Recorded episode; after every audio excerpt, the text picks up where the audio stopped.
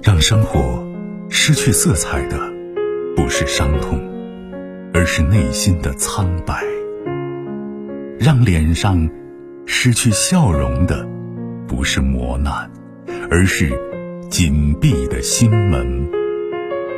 没有谁的心灵永远一尘不染，没有谁的人生永远一帆风顺。沟通，消除隔膜。交流，敞开心扉；真诚，融化壁垒。金融之声，和您一起寻找幸福的方向。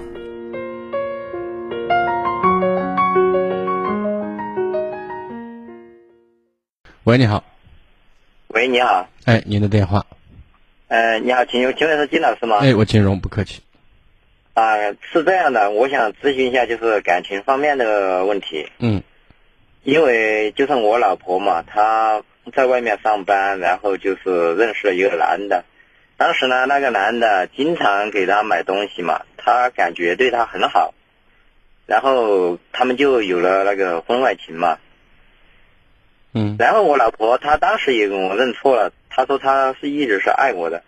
嗯，然后从后面的交谈来说的话。他是他的意思是这样的，就是在家里面嘛，琐事肯定比较多嘛，还有就是我的脾气肯定不是很好，有时候经常要，就是，反正就是说话语气比较重嘛，然后他就感觉我不，我对他不是很好，他一直他是原来他是追的我，相当于就是说他爱我，一直是他爱我，认为我没有爱他，现在他遇到一个爱他的人。所以他就说，他就轻易出轨了，就是这个情况。嗯，那你想怎样？嗯，然后呢，我肯定，因为我也有两个孩子嘛，我也不想婚嘛。他也愿，他说他也，如果我原谅他的话，他也愿意回来嘛。那你原谅他吗？我当时从心里是原谅他的，但是肯定男人嘛，也有一点自尊心嘛。当时我是说的，把他送到他娘家嘛，等他待一个月嘛，让他自己也考虑好，然后我也考虑好，嗯，然后但是呢，送过去了，可能开始几天嘛，当时我叫他把原来的号还有微信全部不用，就是他当时还比较生气，他他说他的微信上面有其他朋友嘛，他有时候联系嘛，当时叫他把那个手机拿出来嘛，他也不高兴，把手机都摔了。摔了之后呢，当时我也他带着我的二小孩嘛，第二个小孩嘛在那边，嗯，然后呢，刚开始几天没有联系，然后他的一个原来的朋友，那个男的通过其他的他的朋友的微信发了个，就是发视频给他嘛，然后他们又联系上了，联系上了，但是那个男的一直就是威胁我老婆，让我老婆和我离婚。然后就说，不然的话就什么杀死你全家呀，或者拿照片来贴呀，就是这方面的。当时呢，当时呢，就是过去了之后，他们又联系上了，他换了个新号，然后又和那个男人两个联系上了。联系上了之后呢，然后那个男的，就是从很，就是相对我我老婆娘家嘛，离我还是比较远嘛，可能两百多公里，然后那个男的就跑过去了。跑过去了之后呢，我老婆又和他开了一次房。后来我老婆给我，当时第一次他跟我说的时候，就是那个男的逼他，逼他，说要到我们家里来，要搞我们家人。然后我老婆憋得没法，才跟我说的。第二次也是，第二次他等了几天，他主动跟我说了，说他们开房，他说是那个男的憋逼他的。然后后来我才知道，那个男的也是逼他。说要发短信发到我的手机上，说他和我开房，然后相当于他也是被逼的，也是被逼的。然后最后呢，我问了呢，他来了，他后来，然后他后来也说了实实话，就是说，他认为我嘛，把他送回娘家了嘛，嗯，可能心里面不原谅他，或者是什么，他有顾虑或者是什么之类的。他认为啊，他认为那个男的。但是他说那个男的逼迫他的时候，他也截了一些微信的屏过来，那个就是那男的说的什么要搞我们、嗯我们家人啊之类的这些话。啊，这些过程你描述的不用太仔细了啊，够了。对，我想问一下，你想怎样？我就是想你帮我分析一下，像这种情况，他值不值得原谅？从客观角度上讲，我觉得值得原谅，因为你们结婚那么长时间，有两个孩子，这是从现实角度上讲，而且你一直比较优越感的说，是他追的你，他爱你比你爱他多一些，他爱你再多，他最终希望你更爱他，而在这个问题上呢，是你犯错在先，你忽略自己的老婆，你给别人钻空子的机会，这是第一个错。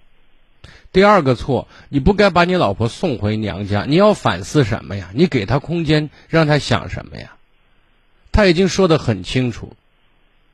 你其实，在整个过程当中，貌似你有优越的地位，好像你在选，其实，你这是一个低级的错误。这个时候，他更需要一种依靠，一种保护，然后你又把他推开，你再次给别人有机会可乘。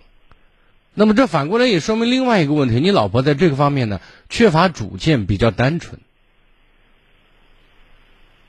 他他后来跟我说的是，呃，第二次开房嘛，他是说，呃，那个男的虽说是就算威逼他，但是我也不清楚是真的还是假的，威逼他，他说他那个男的那么远过来看他，他认为那个男的还是爱他，那个男的爱她什么？爱不爱？爱什么不重要。你现在不要纠结这个问题，纠结的是你要不要过的问题。这些事儿出了，我们把责任划划清楚，对不对？你有错，他也有错，但是你有错在先。你说你从心里原谅，其实关于女人出轨或者男人出轨，实话实说，其实不存在发自内心的原谅，只是我们客观的在这分析利害得失，我们要不要忍，值不值得忍，对这个没办法原谅的，怎么原谅？对吧？想起来你就像吃了吃了苍蝇一样，你怎么原谅？本来就是嘛。啊，所以呢，在这个问题上，你就不要说你原谅的问题，但是我们可以说，我们会会屏蔽他，会压抑他，会转移注意力，这是我们可以做到的。那我们第另外一方面要说服自己，我为什么要去这样做？因为值得嘛，对吧？对所以现在就说你跟你老婆之间从头到尾出了一个，你出了一个最大的一个问题是什么？你没有用心的去爱她，知道吗？你对她的关注和在乎太少。如果你再保持这种状态，加上你说她曾经犯过错，你又理直气壮的在生活当中再收拾她，那我可以想，如果你要准备这样做，或者你管不住自己准备这样做的话，你老婆再次出轨不会是悬念，是铁的，你懂吗？我我也是就是有这个顾虑。你有这个顾虑，我告诉你，屏蔽这个顾虑的一个方法就是，你真的要做一个丈夫，做一个父亲，你要尽到这两方面责任，把家当回事儿，把老婆当回事儿。不会，没有哪个女人脑子是进进水了，对吧？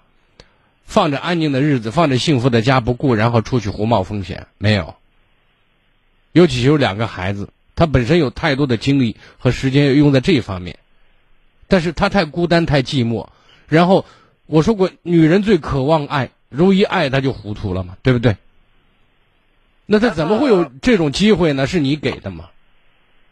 呃，那个金老师，但是我也想说一下，其实我这个人呢，也不赌不嫖，什么你不是不是不赌不嫖，你就是一定是好男人，对不对？你不会尽为夫之道。说性格相对来说，可能相对来说没有别人的性格好，性格要差一点。你性格差，难道就是因为我不嫖不赌，然后呢，我性格差一点，女人就要忍受你吗？要饭的还不嫖不赌呢？也许比你性格还好呢，他就有资格一定得到幸福吗？你觉得这种论点站得住脚吗？对不对？对，所以我想说，你你是丈夫，你要尽到为夫之道，你是一个人，他也是一个人，人和人的相处，我一直在强调，夫妻是一种特殊的合作伙伴关系，这里面相相互之间的尊重是最重要的前提，相互的理解，相互的在乎，这是我们婚姻经营的内容，不是只完成了形式，不要内容，对不对？对，你拿这个说，我这人没有没有坏恶习，然后呢，我就是脾气不好，我觉得这个是不对的。作为丈夫，这是说不过去的，就是你不算一个好丈夫，就这意思。对，但是我还是很有顾虑，像像这个性格这个东西。我现在想告诉你，我以前说过，这不是我说的啊，别人说的，说之所以忠诚，是因为背叛的筹码不够，你同意吗？嗯。现在有个女的温柔体贴、善良、美丽大方，对你还好，你告诉我，你出轨吗？你觉得你一定抗拒的诱惑吗？嗯，对。所以不要讲那些。我觉得我们在这边经营婚姻跟做生意是一样的，我们在算赚还是赔的问题。赤裸裸的就是这意思，懂吗？嗯。用脑子去思考，是去做问做事，而不是用情绪做事。对。所以我的意思表达的很清楚，一个是原谅他，第二呢，尽到你的责任，经营好你的家庭。因为毕竟有两个孩子了，好吧？对，那我就是想还想咨询一下，就是假如我放开心接容他，像他这种情况，嗯，还会不会出现就是反复？我说过，如果你还是像以前一样的，会的。如果你还像以前一样，会的。假如我我变了之后，然后那我认为他可能性不大。因为他也一天天一天天老了嘛，对不对？容颜不是那么那么好了嘛，姿色也快退了嘛。我也而且还有两个孩子嘛，再加上自己的家里，因为人要就是有顾虑。我原谅他之后，他有了一次，会不会就是二次、三次就？你要不你不要给别人犯错的机会，知道吗？啊，首先这是玩火的一件一一个游戏。这是一个危险的游戏。一般人不是说很糟糕的话，他不会玩这个游戏的，知道吗？他还有在他的他的想法里面，他跟我说的时候，反正就是他总觉得这个不是道德上的问题，他他就是说的是我对他不好，他才去。好，你把他画的画在哪个范畴不重要，知道吗？对。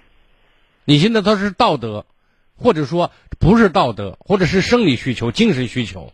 好，我精神需求、生理需求，然后我犯错了。我从客观讲，从社会层面讲，都是不道德的嘛，对不对？啊。但是这个不道德，如果有钱，就是这个人杀人了，你你有时候为什么杀人，对吧？杀人是错的，不允许杀人，这是违法行为。但是如果你追溯一下原因，有些东西。可能是把人逼得不得了那为什么有些女人就把把自己老公就杀了？因为整天家暴嘛，天天打打打打打到最后，嗯，人说你防不胜防嘛，他从背后偷袭你，你男人咋了？你照样被弄死，对吧？就是别兔子逼得急了都咬人呢，就这意思。就是在这个问题上，我们说一定要把它上升那个高度，意义不大，知道吗？你老婆是个什么样的人？你跟她过了这么多年，你是怎么对她的？你能喜欢她，你愿意跟她结婚，她给你生了两个孩子，那么有一个非常客观的事实是，你对她的在乎和重视和爱的表达的确不够嘛，而且你脾气很糟嘛，对吧？对，在这样的前提下，他的出轨就可以能想得通，知道吗？如果说你对她很好，呃，把家照顾的也停停当当的，然后这个女人还。没事出去找个男人跳个跳个舞弄个景的，对吧？那那这个这就是性格问题，对吧？或者你你再上升到人品问题，都可以。就是事出有因，这个很重要，好吗？啊，你嗯，我说完了，再见。啊，好的。更多精彩内容，请继续关注微信公众号“金融之声”。